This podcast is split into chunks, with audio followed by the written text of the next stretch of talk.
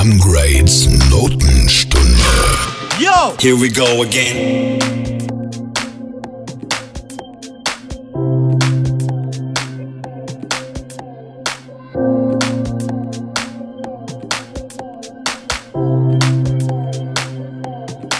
Hey y'all, this is Tom Tash speaking. You are right now listening to the hottest tunes in electronic dance music, all in the mix by the one and only Sam Grade, aka the world's greatest.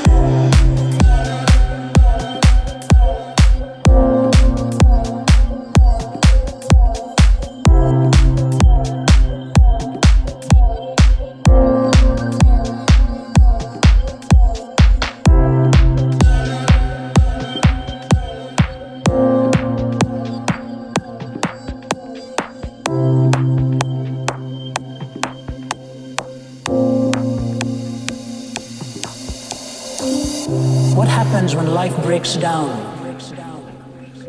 when there is systemic contradiction, my name symbolized all that was corrupt to society. His name symbolized all that was pure, and I was being held in the embrace of a man who was pure. And these inviolable sanctities were preserved in those ten words. And it is the desacralization of all of these that has put us in the mess that we find ourselves. Isn't it true? Allah said is much worse. A person may end up believing in anything. You know, if that human acceptance does so much for you and me, think of what it is when God Himself puts His arms around you and says, Welcome home. What love is this? It is God's love. And no other love can be defined until that love has properly been understood.